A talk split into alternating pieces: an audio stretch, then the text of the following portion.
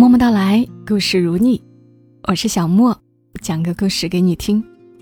今晚的故事来自于作者 WSS，一个爱讲故事的工程师。在知乎上搜索用户 WSS，能够找到他。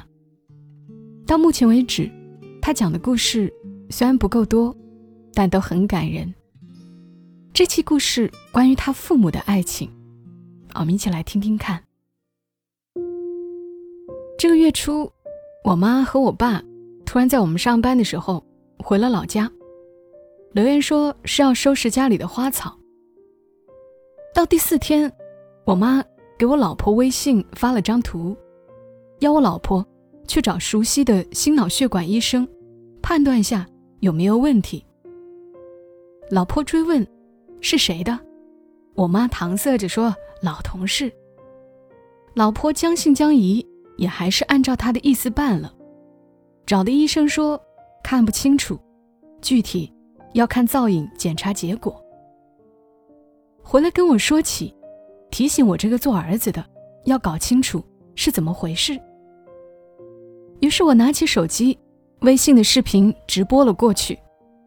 没成想，我妈居然挂断了，给我语音回过来。语音里面，我妈的声音依旧。但是多了一份刻意的亲热。我暗暗疑心，问他为什么不能开视频。我妈说：“都睡了，视频干嘛？”我说：“才八点半呢，怎么可能？”于是挂断，发视频连接过去，过程中被我妈掐断了五六次，但我依然我行我素。过了好几分钟，我妈被我逼得无奈。终于确认了连接，画面一蹦出来，我就看见了大块的刺眼白色背景，标准的医院病房布局里，正是我爸惨白着脸躺着，还拼命牵扯起嘴角对我微笑。我又气又急，大声嚷嚷：“怎么生病不告诉我？”一边的我妈陪笑脸，瞒也瞒不过了，于是缓缓道来经过。原来是月初那天，我爸午饭后洗碗，突然胸口剧痛，慌忙祈求我妈送他去医院。我妈吓得六神无主，搀扶着他连忙打车。坐到半途，我爸说：“没那么疼了，坚决不肯再去医院，要我妈立刻在幺二三零六订票，嚷嚷马上回老家。”我妈问他为何啊？我爸说，在这边没有医保，医院光一套检查下来，都要花不少钱。坐高铁回家才一个多小时，看病有医保不花钱。连同听到他们对话的出租车司机，都跟着我妈一块数落我爸，把生命当儿戏。可老头子犟脾气上来了，谁也不听。我妈拗不过他，只好调转车头去火车站。听到这里，我眼眶瞪得欲裂，也不顾我爸还在抱病，对着手机里的他吼道：“你还要不要命了？你，钱比命重要吗？”我爸低眉顺目的，口里喃喃小声辩解：“这不没事儿吗？”我还要继续训斥他。我妈一看，紧跟着讲接下来的事儿，把我的话头掐断。他们动车到达了老家，立即拦车去了医院跑急诊。医生火速检查下来，马上挂上点滴，终于把我爸的病情控制住了。胸口没有了剧痛，但还是隐隐发闷。我妈说，现在只是暂时控制住了。医生说，最终要看造影检查的结果，再出治疗方案。我妈轻轻补了一句。医生说，你爸的情况有可能要做支架或者搭桥。再没有医学常识，我也知道意味着什么。我对我妈坚决说：“明早我就回来。”一晚上辗转难眠，坐最早的一趟高铁回到老家。我出站立即登上出租车，到了医院。我爸正打着点滴。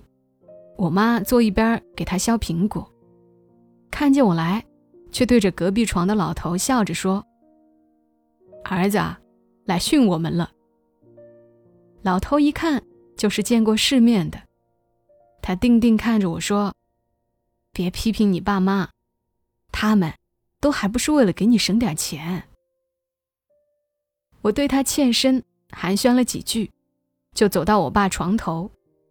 看着他平时红润的面颊，发白，又有些发黄，嘴唇也有些皲裂，眼神不停的在躲闪我的目光，哪里还是平时那个虎虎生威的犟老头？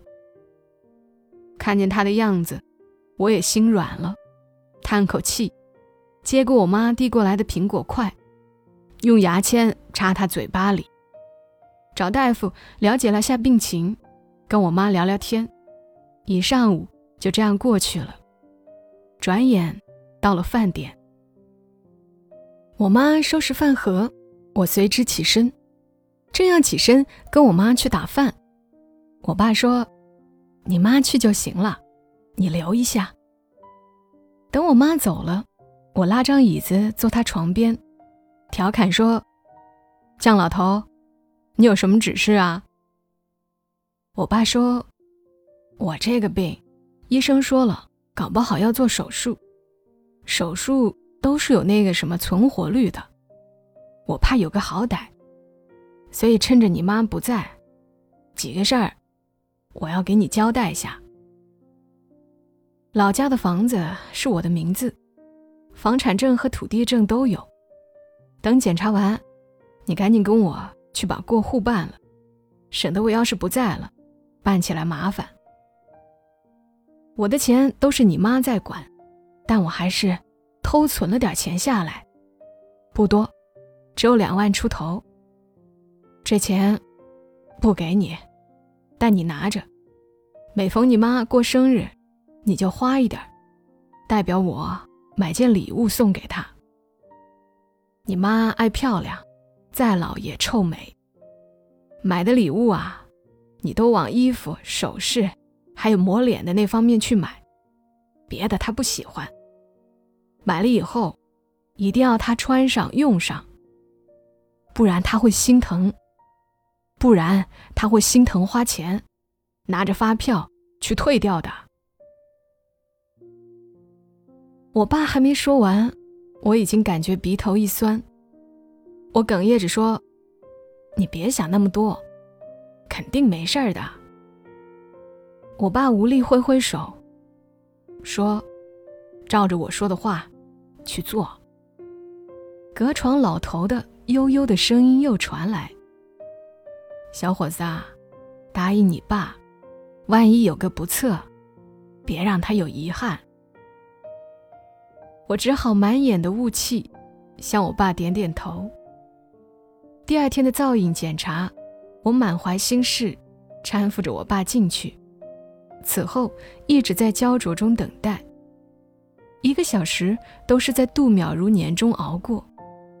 铝合金厚重大门拉开那一刻，恨不得心脏跳到了嗓眼。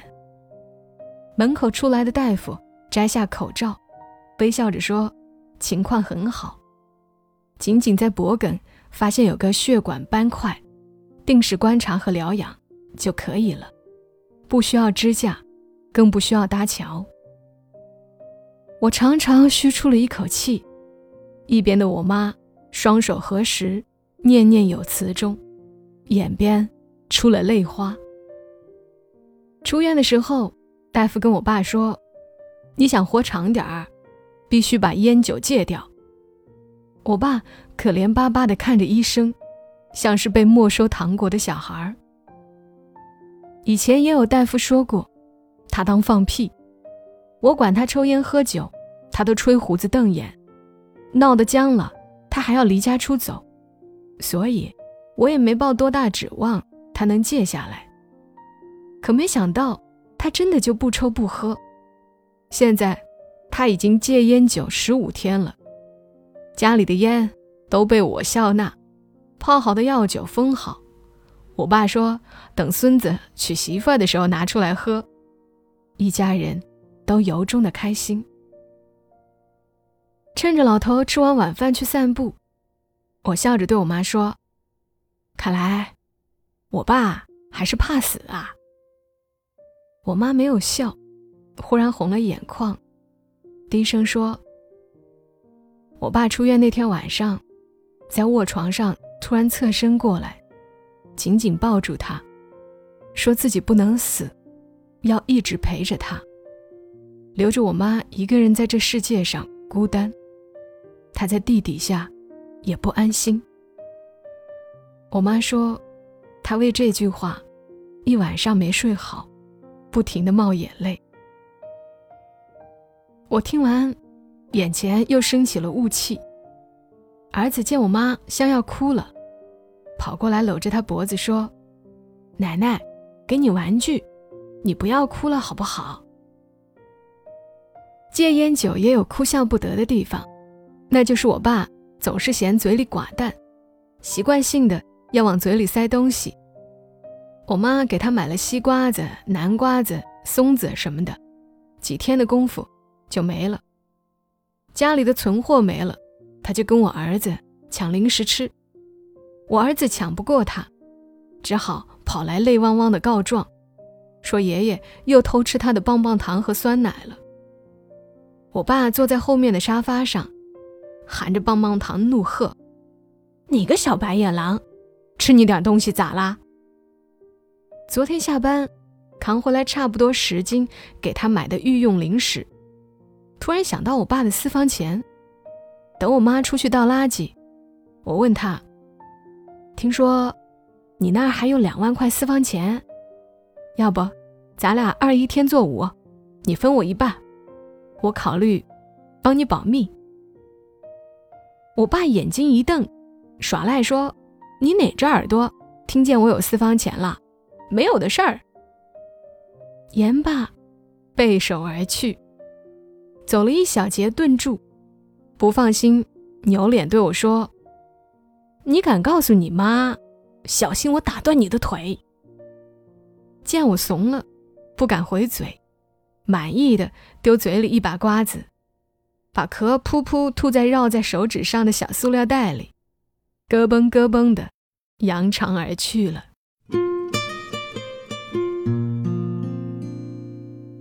讲过越多的故事，越发觉越是这些普通的语言和平常的陪伴，越是动人。这里是在喜马拉雅独家播出的《默默到来》，谢谢作者 W S S，也谢谢你来听。如果还喜欢这些故事，记得订阅专辑，也非常感谢大家能帮忙分享到你的朋友圈、微博，让更多人听到。同时，也欢迎你关注小莫的微博“小莫幺二七幺二七”和我的公众号“默默到来”。微信搜索公众号 ID“ 默默到来”的全拼“幺二七幺二七”，可以找到我。祝你一夜好眠，小莫在深圳和你说晚安。